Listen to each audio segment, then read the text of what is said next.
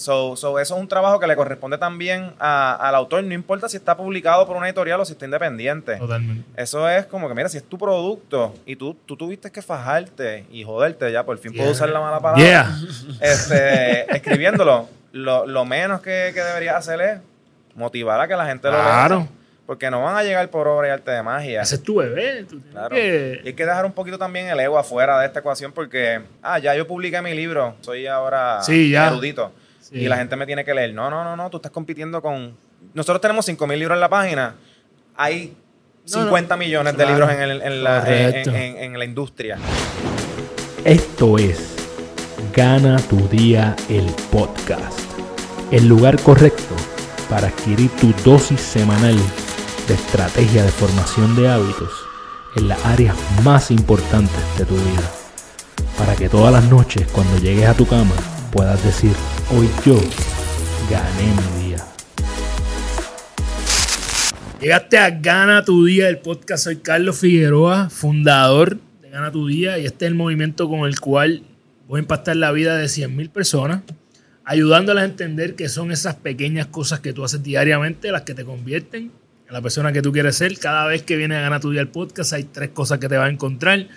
Número uno, vas a saber de qué se trata este movimiento. Número dos, vas a llevarte estrategias que puedes implementar en tu vida para que tú también ganes tu día. Y número tres, sabes que única y exclusivamente yo traigo aquí a personas que diariamente se levantan a vivir su pasión, que aman lo que hacen. Eh, sabes que estamos aquí en Huertas Live Studio. Si quieres comenzar una carrera que te permita emprender y alcanzar tus metas profesionales, estudia en Huertas College, matrícula abierta, escribe admisiones, arroba huertas.edu.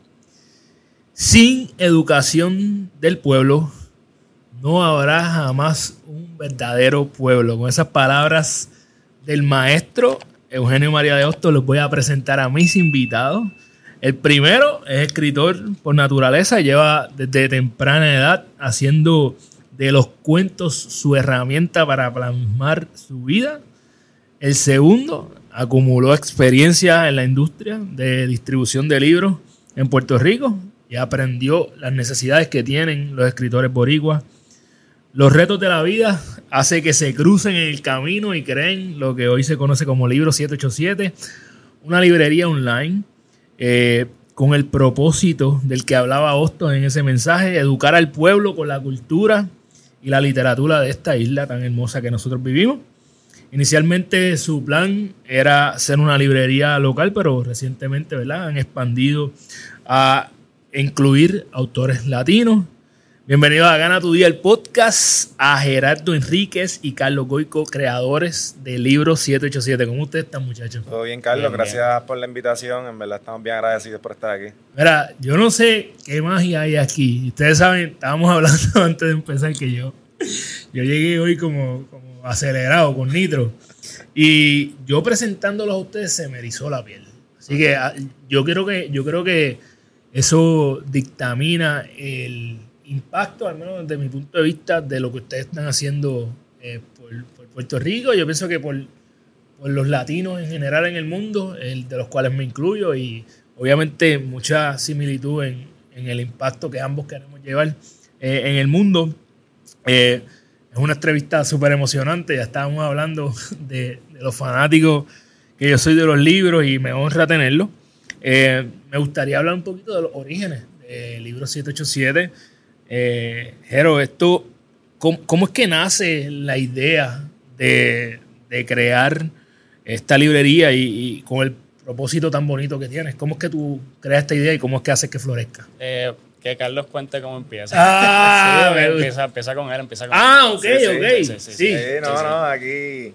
Pues mira, básicamente Zumba. nosotros nos conocemos ya desde antes del libro 787. O sea, nosotros nos conocimos en Ponce jugando soccer, jugando fútbol. Ok. Este, todavía yo estaba, en mis primeros años de universidad, era el otro día estaba quizás en high school. Ok. Este, y nos conocimos jugando soccer y nada, compartíamos canchas, jugábamos. Tampoco, tampoco éramos como que super close friends, tú sabes. Ok. Nada, dando fast forward, este, yo antes del huracán María, Pues que yo nunca había trabajado en industria de libros ni nada por el estilo. Yo siempre me, me enfoqué mucho en, en deporte. De hecho, yo, la, yo estudié en el bachillerato en comercio internacional y la maestría en sports management. Ah, Ok. Que eso es un dato curioso ahí que a veces la gente dice, ¿y cómo este acabo vendiendo libros? y básicamente, pues, después de muchos intentos fallidos en cosas que tienen que ver con deportes, proyectos, pues a mí siempre me ha gustado como que el emprendimiento, pues me veo en esta posición de, bueno, voy a tener que hacerle caso a papi y buscarme un trabajo de verdad, como siempre dicen.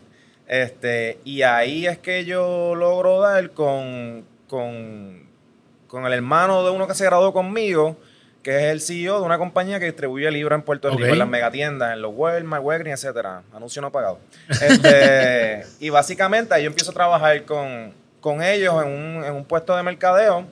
Yo le dije, mira, yo no sé nada de libros, no te preocupes, este, no tienes que saber de libros, me gusta lo que tú haces con el mercadeo, vas aprendiendo en la marcha. Y, y así mismo fue. Aprendí un montón de cosas en un periodo de, de casi un año. Llega el huracán María. Carlos, una pregunta antes de seguir esto, porque yo sé que viene una parte importante, pero ¿por qué libro? ¿Por qué esa industria? Porque a pesar de todo, no, con, con todo eso no me empata, ¿verdad? Porque era eh, comercio internacional, sports management. Sí, sí. ¿Por qué libro? Pues mira, la realidad es que fue el único trabajo que me ofrecieron. O sea, esa es la, la realidad. Me gusta, me gusta. Es La importante honesta- la honestidad. aquí. Honestamente, o sea, es el único trabajo que, que me ofrecieron en ese momento. Mi primer trabajo realmente, o sea, un trabajo real, yo había trabajado quizás en tiendas de zapatos, cosas así. Este, y lo cogí, yo estaba su- su- súper entusiasmado y, y después de esa conversación con él, porque yo tenía un poquito de miedo, y, o sea, yo no vengo de esa industria. Este, y nada, fue así. En un periodo de casi un año, este, aprendí un montón de cosas. Yo de por natural soy, bastante curioso, so, me gusta saber los procesos de las cosas, cómo se hace esto. No solamente me limito a lo que me toca a mí, sino que me voy y camino por, por, por, pues, el, por el trabajo, qué está haciendo este, qué está haciendo el otro. Y así fue aprendiendo. Y, y en ese periodo de un año, pues yo trabajaba muy de cerca con los autores independientes locales de aquí de Puerto Rico, que fue como que me asignaron esa parte también.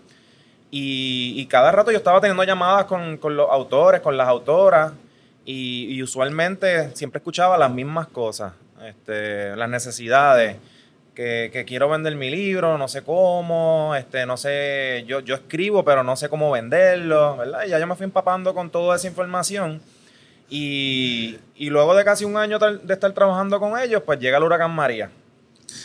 Y- Estoy, estoy, eh, estoy aquí escuchando y conozco un, un, un escritor aspirante puertorriqueño que tiene esas mismas preguntas, ¿verdad? Después que escribo mi libro, ¿Quién será? ¿quién será ese tipo? ¿Cómo, cómo, lo, ¿Cómo lo vendo? ¿Qué tengo que hacerle? Así que yo creo que ahorita deberíamos entrar en esos Claro temas. que sí, seguro. Este, pero el punto es que estás trabajando, llega María. Llega se acabó. María, se chavó la chavienda y entonces este... Lo puedes decir con J, Ah, ¿sabes? se puede jodió, se palabras. jodió Claro, la claro, cosa. Pues ya, ya mismo. pues entonces nada, básicamente me encuentro otra vez back to square one, tú sabes qué voy a hacer porque las operaciones de todas estas tiendas pues no estaban operando y me dicen, mira, te tenemos que dejar ir temporalmente y nada, básicamente tuve que regresar a Ponce, donde somos originalmente. Esto no eran Buen Ponce. pueblo, esto es buen pueblo para Tremendo pueblo. Entonces, vuelvo allá y me pongo a pensar, mira, ¿qué, qué voy a hacer? ¿Me voy a quedar en Puerto Rico? ¿Me voy? Este, consideré pues diferentes alternativas y de momento yo dije, pues mira, deja ver si le doy cabeza a un proyecto que yo estaba comenzando a, a darle forma con, trabajando con aquella compañía, que era básicamente ir moviendo, porque como eso era retail, yo, yo estaba ya pensando en e-commerce, Ok. porque lo, se veía, ¿sabes? Venir. Sí. Este, y, y ahí fue que, que empecé a darle forma. Pues quiero hacer una tienda online que se enfoque en libros de autores puertorriqueños porque es lo más a la mano que tengo. Yo no, no, pensa- no tenía presupuesto para comprar un inventario ni nada. Y como ya yo sabía cómo funcionaba la industria, que básicamente es a consignación, yo le puse, mira, dame cinco libritos, yo los pongo en la plataforma y si se venden, pues entonces a X cantidad de días te los pago y así vamos cuadrando. Y, y empezó como algo como un hobby, no era realmente como que pensando en un negocio que yo fuera a vivir de eso full time. ¿Y y cómo se llamaba? ¿Ya, ya se llamaba? No, ahí no tenía ni nombre, era Eh, solamente la idea de hacerlo. Y entonces empecé a buscar qué plataforma puedo utilizar, este, qué tengo que hacer, ir montando la estructura, ir ya contactando a los autores que ya yo conocía para empezar a darle, este, empezar a correr la bola. Y, y después de un, de qué sé yo, yo creo que fue como dos o tres días, yo empecé a, ok, ¿a quién yo puedo traer a este proyecto? Porque solo o sea, se me va a hacer un poquito complicado. Porque yo la realidad es que sé de negocio y conozco la industria, ya la conocía, pero en la parte ya de, ok, ¿qué libros voy a traer? ¿Cómo voy a estructurar la página por géneros literarios? Todo eso, pues ahí yo tenía mis lagunas. Y, y ahí es que yo entonces me pongo a pensar y un momento me acordé de Gerardo porque él este, tenía un, un- un blog que llevaba con, con su pareja en aquel momento y, y era la única persona que conocía así cercana a mí que yo diría, bueno, a esta persona le gusta, le gustan los libros, le gusta la literatura y además me parece un buen muchacho, como que eso es otra, otro factor, como Claro. que ya yo lo conocía también, él era coach también de soccer en Ponce. Y lo veía, mira, un chamaco fajón, joven, le gustan los libros. So, déjame darle un toque. Y ahí fue que lo, que lo llamé y a lo mejor la historia la puede seguir ahí. Qué, qué- qué brutal. Mira, a mí siempre me gusta hacer hincapié en todas estas cosas. Llevamos tres minutos aquí, ya llevamos un montón de joyas de la historia, tanto de la tuya como de la de ambos combinadas. Lo primero es que tú cogiste el trabajo que te dieron. Claro. Y en ese trabajo hiciste lo mejor que pudiste. Y, sa- y le sacaste, y a veces nos desesperamos. Eh, y me incluyo, yo que no soy tan chamaguito, ya aunque me creo. Eh, nos desesperamos porque queremos en el momento eh, saberlo todo, tener el éxito, ¿sabes? Queremos el resultado y nos olvidamos de que en el proceso hay muchas, muchas gemas que tenemos que recoger ahí. Tú hiciste lo mejor que pudiste, aprendiste cosas que no, tú no sabías nada de la industria, conectaste, hiciste networking y algo que me encantó es que buscaste a alguien que tenía las fortalezas que tú no tenías. Exacto. Y eso ha sido clave, lo hemos visto en industrias como, como Apple, ¿sabes? Eh, que siempre hay ese one-two, aunque uno vea a veces la cara de alguien, nada más siempre hay alguien adicional que tiene. Yo creo que es importante que nos llevemos el mensaje de que nunca lo vamos a lograr solo, siempre necesitamos apoyo de alguien, ¿verdad? Eh, y, y tú, Gerardo, cuando, cuando se te aparece esta oportunidad, entonces, ¿cómo, ¿cómo tú empiezas a engranar y cómo siguen desarrollando lo que hoy es Libro 787? Eh, Carlos me dice como que, mira, esto es, no, no tengas grandes expectativas, esto es una, una idea pequeña, eh, es, es para ver qué sale. No es algo que yo piense que va a durar mucho tiempo, eh, es simplemente para explorar. Yo rápido dije que sí, porque en ese momento yo estaba en el último año de universidad, como dijo Carlos, yo estaba haciendo coach de fútbol allí cerca de casa, en Fagot, allí al lado. Y, y simplemente dije que sí, so, vamos a reunirnos. So, nos reunimos, esa misma reunión sacamos el nombre. Habíamos dicho taíno, páginas, libros, un montón de palabras que uniera Puerto Rico y la literatura.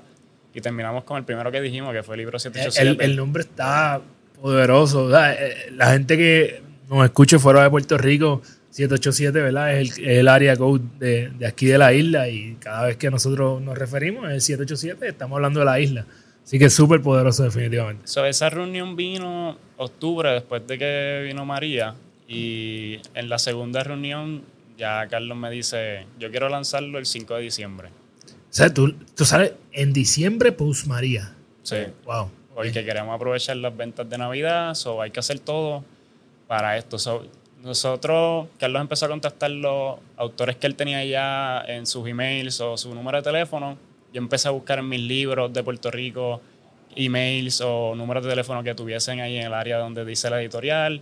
Eh, empezamos a contactar a editoriales y como dos semanas antes o una semana antes de lanzar, nos contactó el Instituto de Cultura y Publicaciones Puertorriqueñas, que son una de las, son de las grandes editoriales en Puerto Rico, y nos dieron el catálogo una semana antes. El martes que viene se lanza la plataforma y nosotros entonces tuvimos una semana, un fin de semana subiendo, subiendo libros porque son manual, la foto, el- el- la, la información. Diablo. Eh, nosotros lanzamos ese martes como con 300 títulos más o menos entre ambas, entre ambas este, editoriales. Y dos semanas después nos contacta Norberto con sus editoriales y nos abre el catálogo de toda su, su, su librería. Y por ahí empezamos entonces. Wow. Wow. Eso es lo que es el timing. 100%, eso fue puro timing. Porque, para añadir a lo que dice Gerardo, Este, pues nosotros teníamos ese rush de que, ok, hay que lanzar una librería online, no podemos lanzarla con ocho libros, tú sabes. Eh, sí, porque- Porque van a decir, esto es una porquería de librería, que aquí lo que hay son lo que consiguieron. No hay variedad. Sí, Entonces- más tienes ahí en el rack de las tiendas que tú mencionaste. Estábamos en ese rush de conseguir editoriales, que son los que tienen catálogos de, qué sé yo, cientos de libros. O sea, que podemos subir de cada uno, podemos subir 500 de cada uno y ya tenemos una, una librería con 1500 libros, que eso ya es más, más razonable.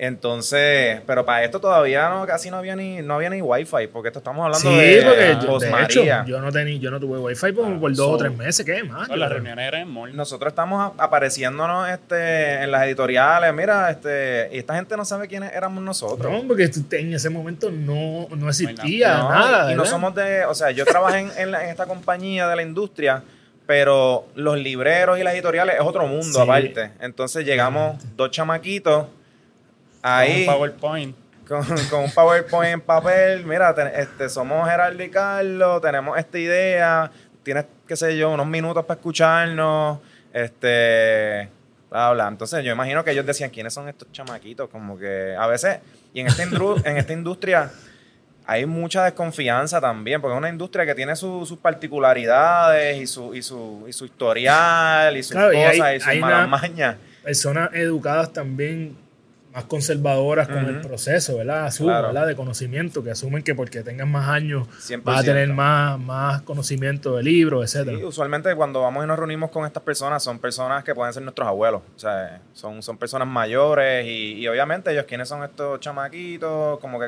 ¿qué, qué invento tienen? A lo mejor algunos pensaban que los queríamos coger de bobo o algo. Pero fuimos con una propuesta bien, bien sencilla que era, mira, no te vamos a pedir libros ni nada. Dame acceso a tu catálogo. Nosotros le vamos a tomar fotos a la portada y vamos a subir el libro. Si el libro se vende, nosotros vamos a venir aquí, lo vamos a recoger y te lo vamos a pagar en el momento. Eso era un win-win situation. Claro, y más después del huracán María, que no Exacto, había que no habían ventas. Exacta. Y, Y entonces, entonces, ellos, pues, ok, como que, ok, a lo mejor ellos decían, está bien, estos no van a hacer nada. Exacto, nunca van a no venir a buscar ningún mucho. libro. Y, y así fue que empezamos a acumular el catálogo en, en la plataforma. esta historia está mucho más eh, interesante de lo que yo me imaginaba que iba a ser, ¿verdad? Eh, porque tiene una madeja. Asumo que, ¿verdad? Esto fast forward eh, al 2020 sin, sin ser insensible con la situación de la pandemia. Asumo que eso tuvo que haber también acelerado el negocio de ustedes porque Sí, no, no. había nada físico. No, y tuvo su- sus momentos como que nosotros estábamos, ¿qué día entre va a pasar? Porque cuando empezó la pandemia y empezó el lockdown aquel, pues nosotros en verdad se pusieron los huevos a peseta. Yo estaba Claro. como que, que- como hay una incertidumbre de que tú no sabes cuándo esto va a terminar y como que la orden ejecutiva la seguían alargando, Estirando, la seguían extendiendo, pues era como que, diantre, ¿y cuándo nosotros vamos a poder? Porque, ok, es online, pero hay que buscar los Hay que libros ir a los suplidores, los suplidores no están abiertos. So, a lo mejor desde el punto de vista del cliente dice, ah, como es online, pues me lo envían por Sí. correo, ahí no hay Sí, ningún pero hay alguien que tiene que Pero hay una logística. Entonces, esa logística, si no están abiertos los otros componentes, pues nosotros no podemos operar. Ah. So, nosotros tomamos una decisión en ese momento, así hablando de la pandemia, que dijimos, vamos a mantener la tienda abierta, que entren todas las órdenes que entren, And we figure out. y we'll figure it out, y era, pues, más, vamos a mantener una transparencia con los clientes de que, mira, están apoyándonos a nosotros, va a haber un delay en lo que la situación se va Claro. flexibilizando, tan pronto esto vuelva, nosotros vamos a empezar a enviar. Oye, hasta el correo y la- se, se atrasó, obviamente. no- era, era, Sí. eh, fue, fue una parálisis global, so, no hay, no hay de otra. No, que lo hicimos pensando que no iban a entrar muchas órdenes. O sea, Pues, eso, no, no. tuvimos un mes y había mil y pico cuando llegamos a la oficina. de Eh, órdenes eh, pendientes. Pues, pendiente. Ustedes pensaron que no iban a entrar. Y Que no iban a entrar, por eso la dejamos abierta. Como que entonces ahí explotó de verdad. explotó. Nosotros cuando regresamos, que nos permitieron operar este, con un permiso especial porque éramos e-commerce, Claro. este, teníamos pendiente como mil y pico de órdenes y nosotros teníamos, bueno, me hubiese gustado tomar fotos, a lo mejor ahí fue alguna foto, de cómo era el workspace. Había que brincar por encima de los libros porque ya no había espacio en las mesas para ponerlos y los teníamos en el piso. Ah. Y entonces era como que esquivando así, corriendo por ahí en puntita para no pisar los libros, ¿sabes? Y a mí no me lo entregué con las puntitas dobladas. tú, sabes que yo le paso con tap paper. este, eh, diablo, qué brutal. Eso es- es- hay algo que, que de- debo resaltar también. Y es que ya llevan dos veces donde Jero primero y ahora tú lo estás mencionando por segunda vez, ustedes han operado desde, desde un punto donde no tenían expectativas. ¿verdad? Él dijo, eh, ¿qué puede pasar? Yo estoy dando eh, coaching de software, ¿verdad? no tengo ninguna expectativa. Y tú mismo le dijiste, mira, yo no sé, a lo mejor esto dura un par de meses. Ya van casi seis años, cinco años. Casi cinco años. Este, ¿verdad? So, entonces ahora lo mismo.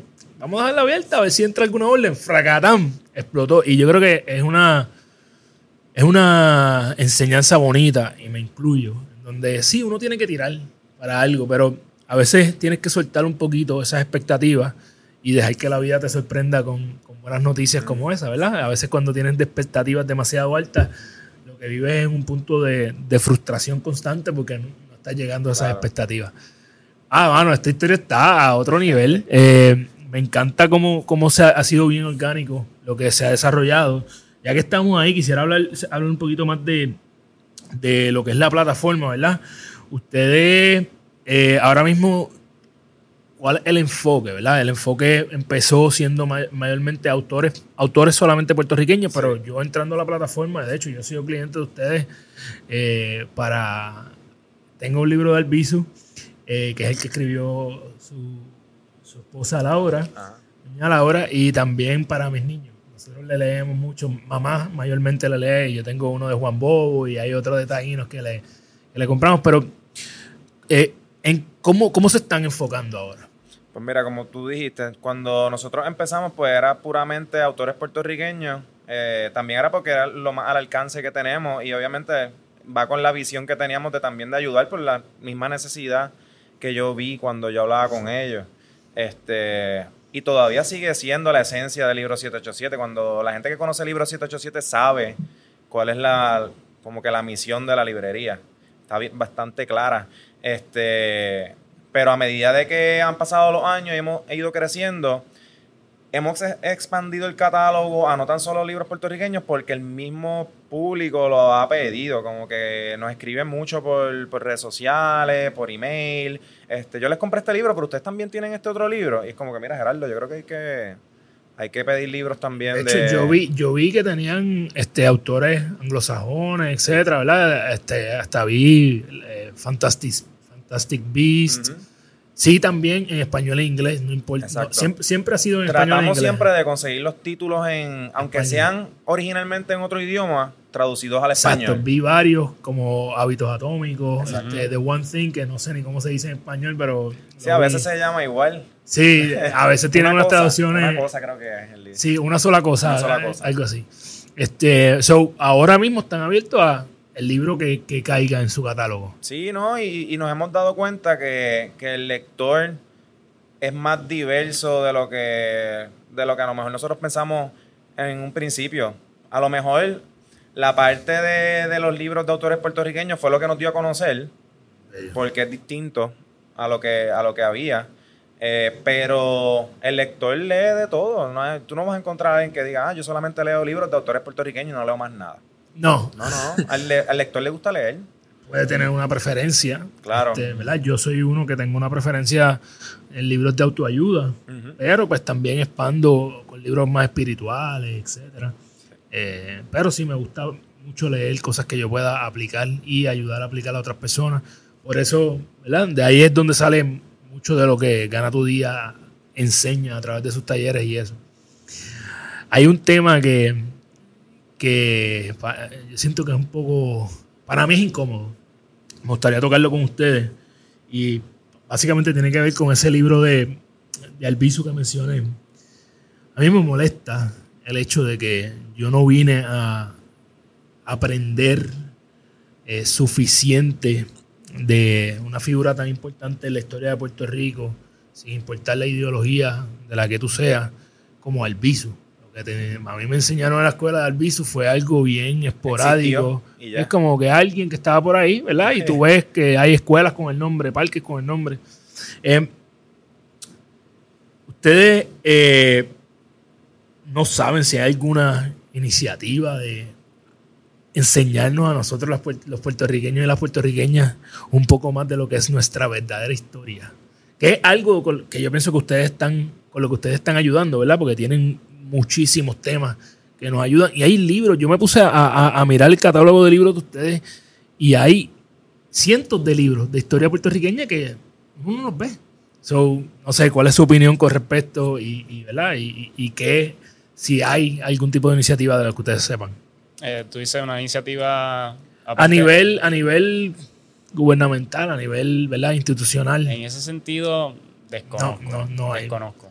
Eh, pero sí lo veo como que, no sé si es porque nuestra comunidad en las redes, pero son bien arraigados a este tipo de historia. Como que cuando sale un libro nuevo en, en base a una de estas personas próceres de Puerto Rico Claro. que toca algún tema que quizás no se ha tocado en ningún tipo de historia anteriormente, desde un libro de historia anteriormente, eh, se vende un montón. Y es como que déjame conocer esta parte de este prócer porque no lo he leído antes o quizás leí bien poco. So, cuando nosotros empezamos a poner bien disponibles todos estos libros de Albizu, de Hosto, de José Martí, so, de, de un montón de próceres, no son solo de Puerto Rico, sino también de, de- Claro, del latinoamericano. Caribe y de latinoamericanos, eh, a la gente como que le llama mucho la atención y en nuestra página los libros que más se venden son de historia. Eh, que es el que es como que la gente piensa que no, no, la gente no quiere saber la historia de Puerto Rico. Sí, la gente sí quiere saber la historia de Puerto Rico. Y los jóvenes o sea, Sí, son bien curiosos. exacto. quieren- A mí me impresionó, de hecho, habían varios libros de historia taína, había revelaciones, eh, hay un libro de, no he leído ninguno de estos libros, va que en mi casa me tienen sentenciado que ya no puedo comprar más ninguno hasta que termine los que tengo. Eh, pero eh, hay, hay libros de, de revoluciones, ¿verdad? De esclavos, Sí, sí. etcétera. Vi, vi muchos temas que yo dije, ya, si me, si me sueltan un ratito más aquí, puedo, me va a costar una pelea porque voy a empezar a ordenar dos o tres libros, pero definitivamente hay mucha historia de afuera, mucha historia bonita que deberíamos conocer para poder juzgar un poquito más nuestro presente, entenderlo un poco mejor. Este, yo por mi parte tampoco es que he leído demasiados libros, todavía me falta aprender, pero pues me he leído Tiempos Revueltos, que me parece que es un buen libro de, de allá, de la Revolución de Ayuya, etcétera. Eh, eh, y este de, de Albizu, ¿verdad? Escrito por Laura, y otros más de Albizu, pero definitivamente hay mucho todavía por explorar allá afuera. No, y lo cool, lo cool también es que no, no solamente, como que yo no me he leído todos esos libros, Claro. Carlos tampoco, pero sí tengo amistades que sí, y se monta esa conversación. Definitivo. Y eso es lo interesante, el saber que quizás tú, es- existe el acceso, no es porque tú estás accediendo, pero si alguien a tu alrededor accedió a él porque dice, mira, existe este libro, lo empecé a leer, y cuando están hablando casualmente, qué sé yo, en algún sitio sale el tema y esa persona te puede orientar porque eso también es parte de no leer libros. Hay un montón de libros que yo no he leído, pero conversaciones con otra gente que sí los ha Correcto. leído. En tu Claro. caso, tú has leído muchos libros de hábito que yo no. Pero si me pongo Claro. a hablar contigo, tú me vas a enseñar todo eso y me lo Totalmente. transmites. So, es también otra forma de aprender. Claro. Antes de esto eres como que, ah, todos estos libros no, es- no estaban en acceso de nadie, so, nadie sabía la historia, pero ahora que sí se tiene el acceso, se tiene más el diálogo, tanto en las redes como en persona. De hecho, yo tengo, tengo conversaciones con diferentes mentores míos todavía, ¿verdad? Que tengo interacciones. Y, y una de las cosas que cada vez que tenemos estos, estos touch points, cada dos meses, tres meses, una de las cosas que siempre vamos a esa conversación es qué libro me van a recomendar. Este, a mí eso me encanta, ¿verdad? Y también en las conversaciones, como tú muy bien dijiste, aunque no lo leas, que tú puedas decirle, mira, este libro, esto es lo que me da, y, y- no lo tienes que leer, pero implementa esto. Claro. Eh, o este, no tienes que leerlo, pero apréndete este dato de la historia. Eh, ¿Verdad? So, definitivamente algo bien chévere. Oye, tú tienes eh, un poco más de vena de escritor, ¿verdad? Hasta donde, hasta donde eh, tengo entendido. Cuéntame un poquito de, de esa pasión y eh, no sé si has publicado algo, si estás en Veremos, ¿cómo estaremos? Estoy en veremos.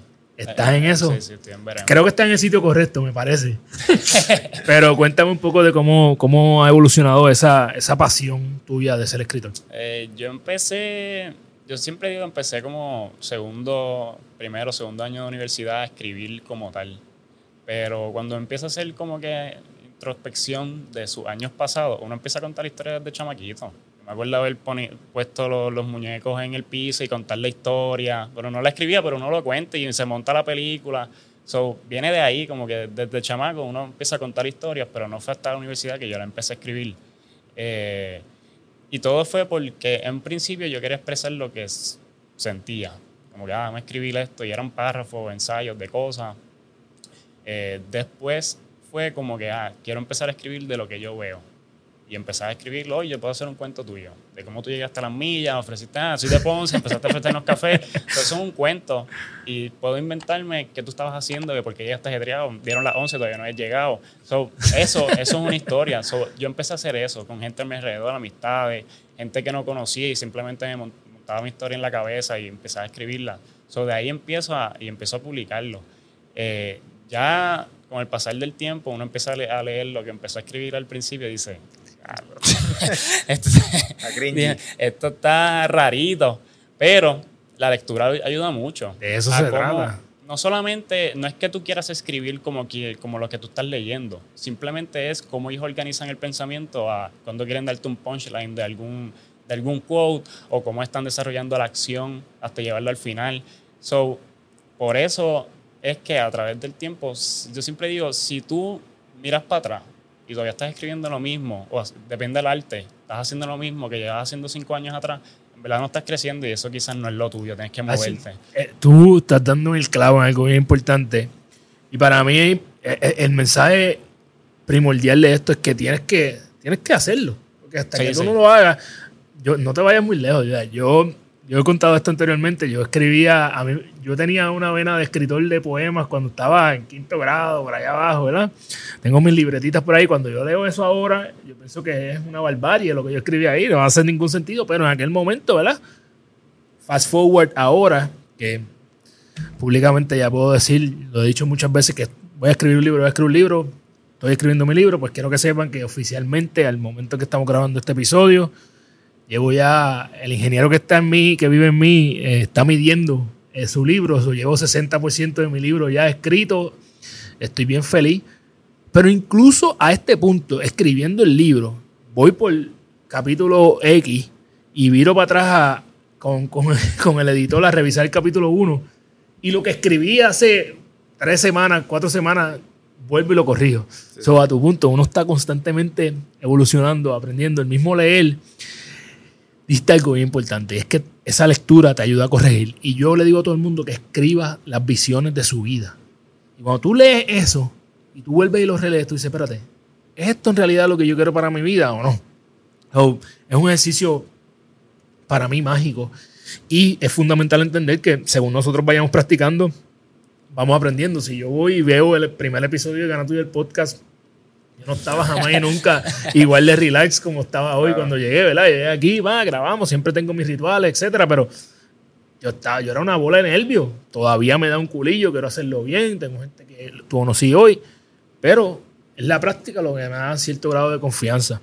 Eh, vi que a través de Libro 787 están dando también oportunidad a personas como que a, a bloguear sus blogs, como que darle oportunidad a escritores aspirantes. Cuéntame un poquito de esa iniciativa también, porque me parece bien chula que, que estén dando, no tan solo inspirando a las personas a leer, sino a escribir también. Sí, eso es. nosotros tenemos el blog desde el principio en la página. Eh, al pri- al principio empezamos a publicar cosas relacionadas a autores que tenemos en la página. Después pasamos a escribir cosas como de Puerto Rico. Teníamos interns y como que unos escritos breves de algunos puntos o eventos relacionados a alguna fecha histórica en Puerto Rico o algo. Pero desde diciembre para acá tenemos el blog en blanco. Porque pues cada uno en, en la compañía tiene su rol Sí, y está. nadie. Hay mucho Yo escribo, trabajo. pero no, no como que escribía para la página, Claro. sino que sobre eso es otro tipo de contenido, tienes que buscar historia, depende de lo que tú quieras escribir. So, yo le digo a- al equipo como que, mira, ¿qué tal si hacemos una convocatoria abierta? Que la gente pueda escribir poemas, cuentos, eh, Ensayo. ensayos o tips, si quieren dar tips, o una reseña. Eh, Hay que zumbarme por ahí, a ver, a ver si me escogen. So, hemos- eh, abrimos la convocatoria eh, y entraron, yo recibí 33 emails de diferentes Oh, tipos wow. de contenido. Eh, elegimos solamente 8 de ellos eh, porque eran más relevantes, eran bastante creativos, estaban bien redactados, además, además de que nosotros lo editamos, pero estaban bien redactados y pensamos que en la página ten- tendrían una función eh, más allá de simplemente publicarlo. Eh, so, lo hicimos, cubrimos uno cada domingo en los dos meses de verano, abrimos otra convocatoria de julio que cierra el domingo, si ya sabes. Me están tirando, me están tirando. Se cierra el Me domingo. miró así que cierra el domingo, caballito. Tienes hasta el domingo. Eh, y, y es con el mismo enfoque. Lo hemos hecho abierto porque queremos eh, primero ver qué es lo que la gente. Porque es como que no hay espacios para escribir. Como que no hay espacio fuera de tus redes o si tú tienes un propio blog, no hay un- algo que tú puedas decir, quiero escribir para este sitio. Tienes razón, no, a menos que no sea una revista o O un algo. periódico. periódico, pero entrar ahí. Eh, Es complicado, sí. me encanta. So, con estas convocatorias, quizás hagamos otra abierta en agosto o septiembre. Queremos identificar ciertas personas que, estén, que, que hayan escrito constantemente o que nos haya gustado mucho su blog para decirle, mira, quisieras escribir constantemente para nosotros y ofrecerle algún tipo de acuerdo. Porque están ahí, los escritores están ahí. Y no es que no simplemente son escritores de libros, sino que son escritores de ensayos que quizás aspiran a publicar eventualmente, pero no tienen una plataforma donde se puedan exponer. No, y algunos tienen un conocimiento que en base a lo que estudiaron, algunos son estudiantes de maestría, doctorado, que tienen, tú sabes, eh, research este, que han hecho, o inclusive este, tesis. Yo, Y- yo- yo soy loco tirándome el medio, así que yo, yo me voy a comprometer a someter el mío, a ver si me escogen. Sí, sí. No, no Este, tiene que ser bien ¿qué largo pasa? ni nada. No, por eso. Más cortitos, otros Eso lo son- cuadramos ya mismo, cuánto Sí, es sí, que... sí. De hecho, pueden decir cuánto, cuánto más o menos debe ser el escrito, cuántas palabras. no- por ahora no, no le estamos poniendo Ningún límite tipo de pa- límite no ni estoy poniendo nada. límite de palabras ni límite de- ni, ni, ni algún límite en cuestión a temática. Eh, simplemente es abierto en todos los sentidos ya eventual como estamos empezando pues ya eventualmente pues diremos Ok. mira tiene que ser límite de palabras tiene que ser de estos temas pero por ahora es abierto y es a mi mail geraldo.libro787.com Ok, ahí está. Vamos a aunque este apuntar esa episodio sale información. después del 17 eh, como que Sí, ya lo pueden no enviar. importa. Geraldo-. Geraldo Aroa, libro 787. Este, lo vamos a mantener, lo vamos a poner en las notas del podcast para que las personas sigan enviando, ¿verdad? A lo mejor los que no les dé tiempo de ahí el domingo, podría ser el caso mío, eh, eh, como quiera se lo pueden enviar. Sí, Eh, me-. ¿Sabes qué? Me- uno de los libros que traje hoy es de, como yo le llamo de cariño, uno de mis nuevos papices, que es el doctor Benjamin Hardy. Irónicamente, este tipo, para mí, obviamente es el tema que a mí me apasiona. Lo que él escribe es puramente, es como si me lo escribiera mis lib- los libros a mí, a lo que a mí me gusta. Tiene como cinco libros, ya yo he leído tres de ellos y tengo, voy a empezar el cuarto. Y mi esposa me regaló el quinto, este, que ya lo tengo esperándome. Y él comenzó así en un blog. Y ahora mismo es un autor bestseller, es un, él es doctor en psicología internacional, pero empezó en un blog, eh, yo, no, yo no leo mucho blog necesariamente, pero se llama, creo que es medium.com, entiendo que es un blog bastante conocido. Sí. Eh, según las estadísticas, él no ha leído 100 millones de personas. O- eso es un montón, ¿verdad? Entonces, es una, es una, aquí hablando como los locos, esto puede ser una gran oportunidad para Seguro. futuros escritores y para Libro 787, Exacto. ¿verdad? Este, así que qué bonito que estén dando esa oportunidad nuevamente, sin expectativas, eh, pero con gran potencial. Eh, vamos a hablar del proceso de, de- de estos libros ahora. Vamos a ayudar a esos, a esos autores que, que quieren publicar su libro. Eh, ¿Qué tienen que hacer? Si hay, si hay alguien que tiene un libro, mira, mano, Carlos, Gerardo, tengo, tengo mi libro. ¿Cómo yo hago que llegue al libro 787? Pues mira, yo diría que hay, hay dos, dos partes. Está la parte ya más creativa, editorial, y luego está la parte que es más pues de negocio, este, distribución, mercadeo, etcétera. Eh, Gerardo yo creo que puede abundar más en la parte creativa editorial, Ok, y entonces cualquier cosa, entonces yo dale, aporto en la... vamos a hacer eso.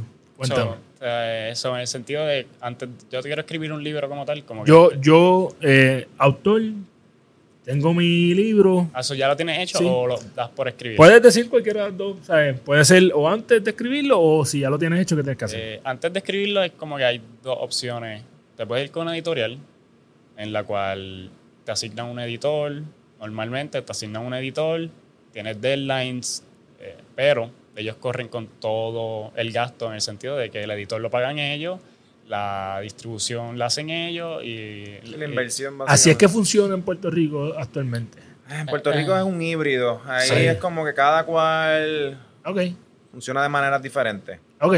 Pero sí, tú puedes ir, mira, tengo una idea de un libro, dame un editor y vamos a la mano en, en la estructura del libro. etcétera. Yo estoy en esa opción. Yo estoy en que tenía esta idea, fui a la editorial y me asignaron un editor y estoy en base a montar el bosquejo que le di el pitch. Hay Obviamente- personas que lo tienen escrito completo y llevan a la editorial, mira, este es mi libro. Eh, pues, Y eh, esto está a discreción de la editorial si lo quiere aceptar o no. Exacto, Sí, ahí, sí, eso sí. es lo que iba, ¿verdad? Sí, Porque a lo mejor tú tengas, yo tengo un libro que yo pienso que va a ser la ópera santa y cuando llego a la, a la editorial dice, mira, eso no, no va a vender ni 15 copias. Y esto es como a veces cuando hablamos de, qué sé yo, de inversionistas y fondos de inversión y cosas así que no tienen nada que ver con libros, también es, vea, trata de hacer un research de a quién tú le estás llevando tu libro. Maybe esa editorial no se enfoca en el tipo de literatura que tú estás escribiendo. Exacto. Definitivo. Es como, como los fondos de inversión, tú, ah, yo tengo esta idea, es de agricultura, y a lo mejor ese fondo no invierte en, en proyectos de agricultura.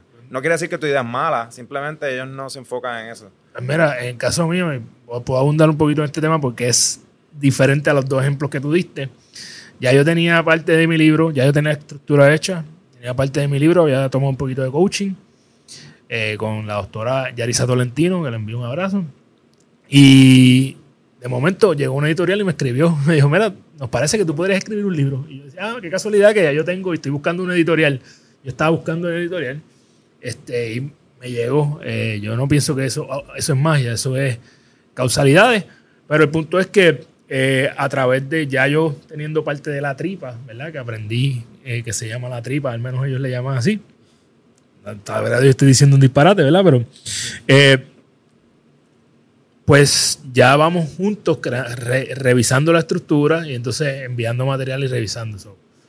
Proceso chévere, interesante. Sí, es, es interesante. Es como, yo digo que es, es el, eh, cuando tú lo, escribir es hermoso, pero, Lo es. un pero es un proceso doloroso, es que, Oh. que como que Y- en el camino. Y requiere mucha disciplina, definitiva, porque si no, pues puedes quedarte con las mil ideas de libros y nunca los vas a plasmar.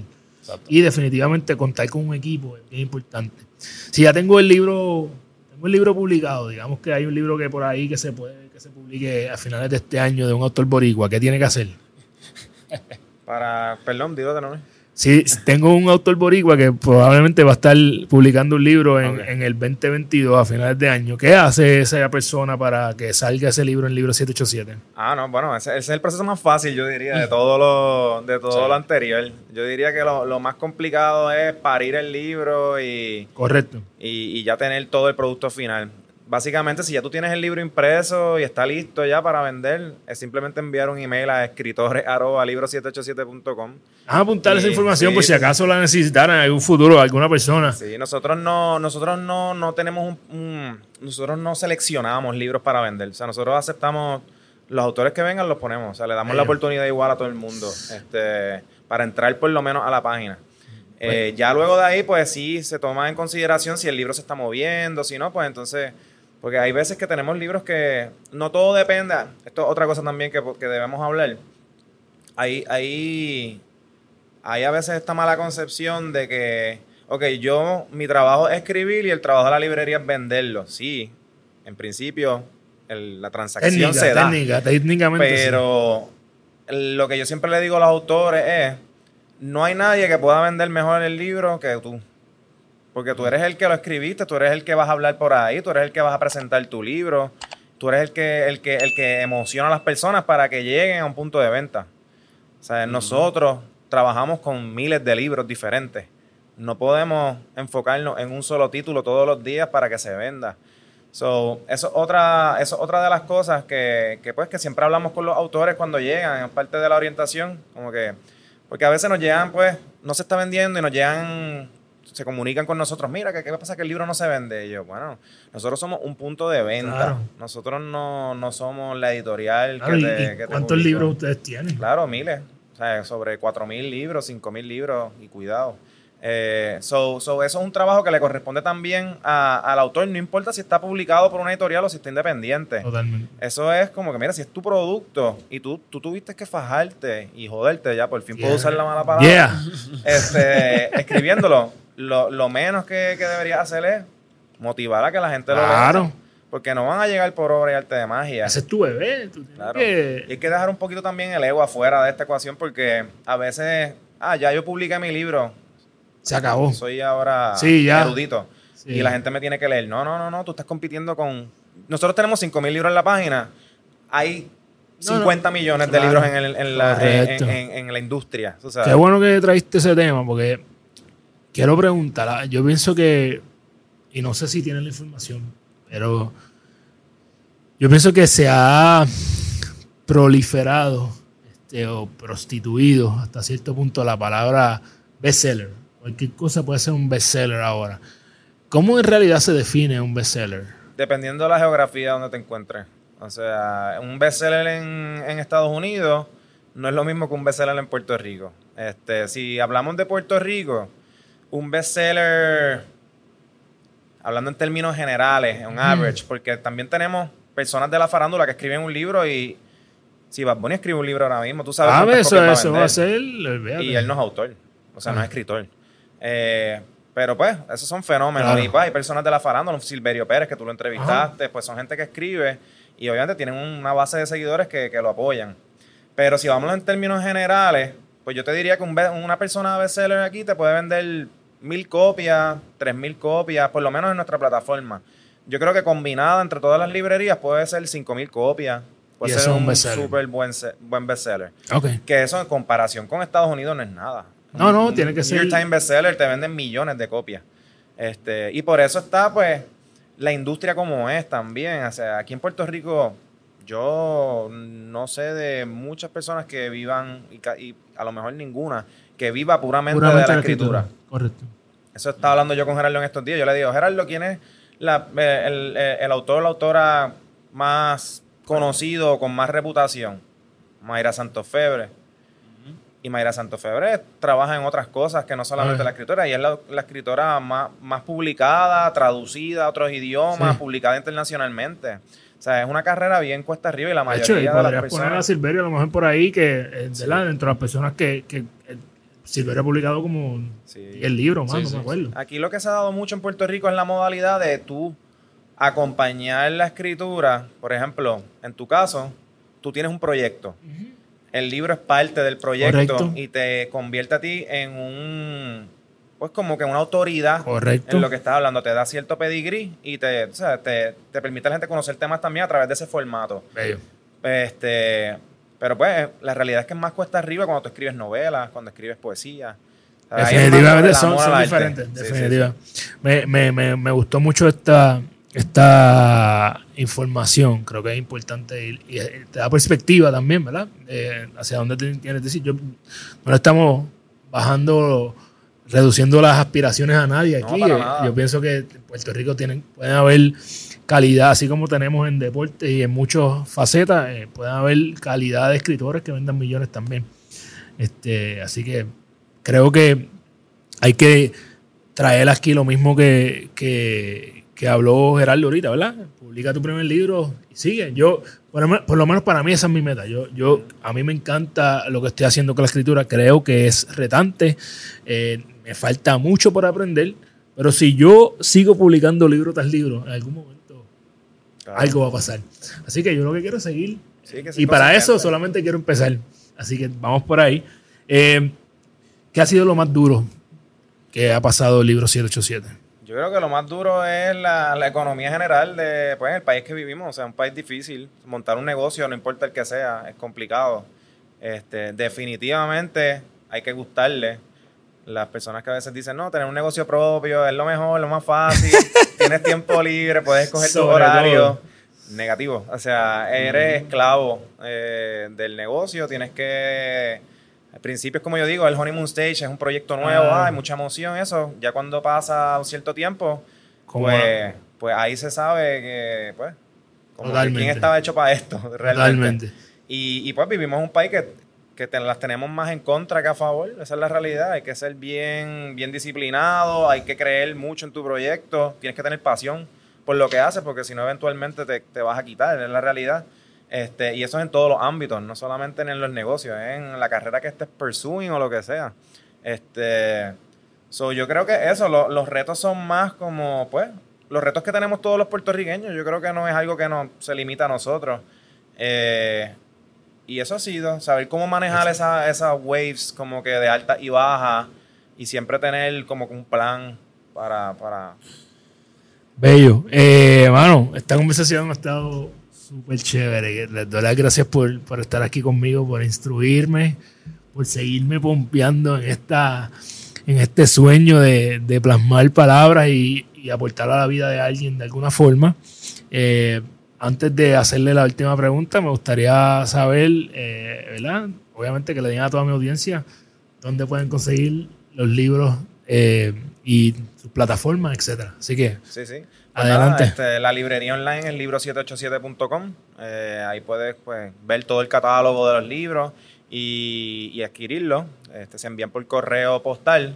No vendemos audiobooks ni, ni, ni ebooks, todavía no. que esa es una pregunta que nos hacen mucho. Eh, y entonces en las redes sociales nos pueden conseguir como Libro 787 en todas. En Facebook, Instagram, Twitter, TikTok, de todo. Estamos dando latitos, estamos empezando. Ah, pero vamos por ahí. the way, he visto eh, contenido y tengo que decir que, una, que la forma en que llego a donde ustedes es a través de- del señor Carlos Lavoy. Ah. Este, entonces, sé que tiene que ver en parte con su contenido y me encanta lo que están haciendo. Me río mucho porque me identifico con, con lo- los reels que están haciendo de, de los libros y, y el desviarte para él y qué sé yo. Así que bien chévere todo lo que están poniendo por ahí. Eh, ah, eh, quiero, como le digo a, a todos mis invitados, ¿verdad? Ganar tu día es hacer las cosas que te convierten en la persona que tú quieres ser. Que me gustaría que cada uno me dijera cuáles son esos 3 a 5 hábitos que tú haces todos los días para que cuando tú llegas a tu cama puedas decir hoy yo gané mi día. Eh, bueno, déjame ver cuáles son esos hábitos que hago. Sí, yo leo, yo leo, leo todos los días, a ver si sea un capítulo o algo. Eh, yo creo que el otro no escribo todos los días, eso no lo hago. Sí, yo creo que todos los días sí busco crecer más. Así sea independiente, de, de diferentes formas, ya sea en el trabajo o individual, o sea en cualquier cosa que esté haciendo, yo siempre estoy buscando a, a crecer más, no simplemente quedarme en lo que he estado. Eh, y creo que el tercero es eh, siempre expresarme en todos los sentidos. Si tengo que decirle algo a alguien, se lo digo. Si tengo que decir algo en las redes, lo digo. Eh, nunca quedarme callado con lo que siento, porque eventualmente va a explotar. Bello. Me parece súper importante. Este, y yo creo que eh, si no hacemos eso, definitivamente nos enfermamos. De alguna forma hay que sacarlo del sistema, ya sea por la escritura o hablado. Así que gracias por eso, Vero. ¿Y tú, Galo? Pues mira, yo en mi caso, yo sí que, que rara vez tengo, saco tiempo para leer.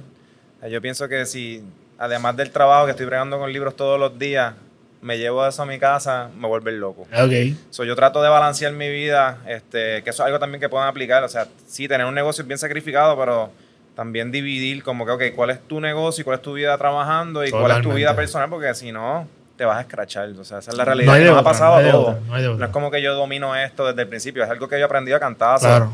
Este, so, ¿cómo yo gano mi día? Yo diría que buscando cosas que sean retos para mí, que no sepa, que cosas que, que no domine. Por ejemplo, ahora estoy cogiendo clases de boxeo, kickboxing. A mí me encanta la UFC, soy súper fanático, me Ok. encantan las artes marciales mixtas y todo eso.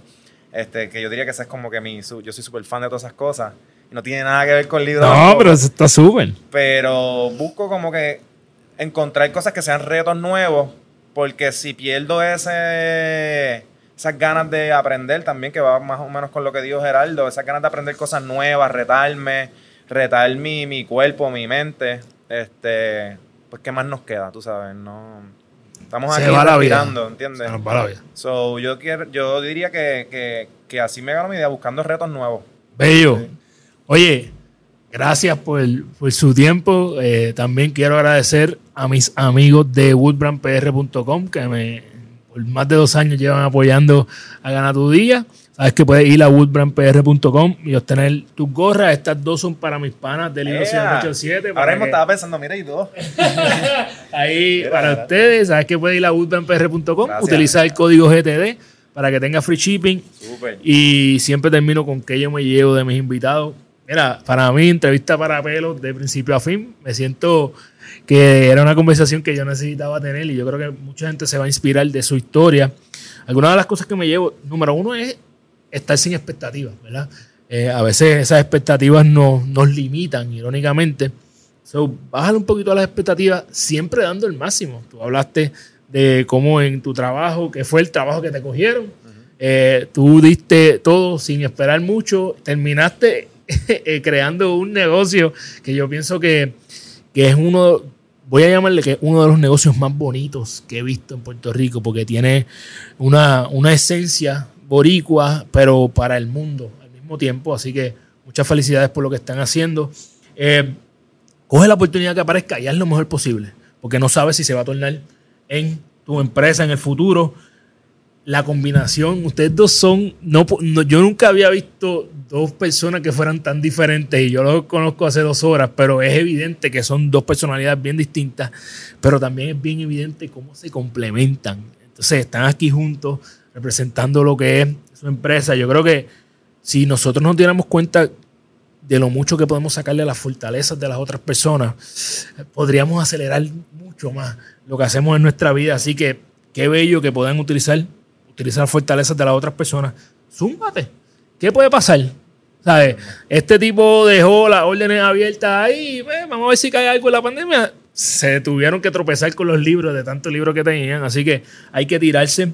Tienes que tratar. Como Jero dijo, ¿sabes? Mientras vas tratando, ahí es que te das cuenta, lo estoy haciendo bien, no lo estoy haciendo bien, qué tengo que mejorar, qué desastre hice, cómo puedo ser mejor en esto. Y nadie puede vender el libro mejor que tú y tampoco nadie puede vender lo que tú eres mejor que tú. No dependas de que otras personas le den promociones a lo que es tu pasión. Sigue tu pasión y asegúrate, eh, ¿verdad?, de que tú estás enseñándole tu mensaje al mundo. Todos tenemos una historia que contar, así que cuéntala la tuya y más que todo, todos somos los autores de nuestra propia historia. Bueno, mi gente, esto ha sido espectacular. Sabes que tú puedes escuchar este episodio en tu plataforma favorita, ya sea Apple o Spotify, si estás ahí y te gustó, que yo sé que si escuchaste esta entrevista te va a gustar mucho. Danos cinco estrellas para que más personas se sigan enterando de lo que está haciendo Gana tu Día. Nos puedes ver a través de YouTube. Si estás ahí, suscríbete, dale a la campanita para que cada semana cuando saque un episodio te llegue toda esta información. También los lunes y los miércoles nos puedes ver en Puerto Rico a través de Liberty Canal 85 a las 7 de la noche. Si tú quieres conectar conmigo y establecer una mentoría para, para crear una visión para tu vida, una estrategia para que tú puedas cumplir tus metas también, me puedes escribir a carlos.ganatudia.com o me puedes escribir a través de las redes sociales, ya sea en Gana Tu Día o Carlos. Figueroa PR. Y como siempre termino, recuerda que eres la única persona responsable de todo lo que pasa en tu vida y que la forma en que tú cumples tus sueños es desarrollando los hábitos que te acercan a él porque eres tu hábito. Diariamente toma las acciones que te acercan a tu mejor versión para que cuando vayas a la cama todas las noches vas a decir yo, gané mi día. ¡Yeah! Esto estuvo a otro nivel, Corillo. Gracias. ¡Diablo, durísimo!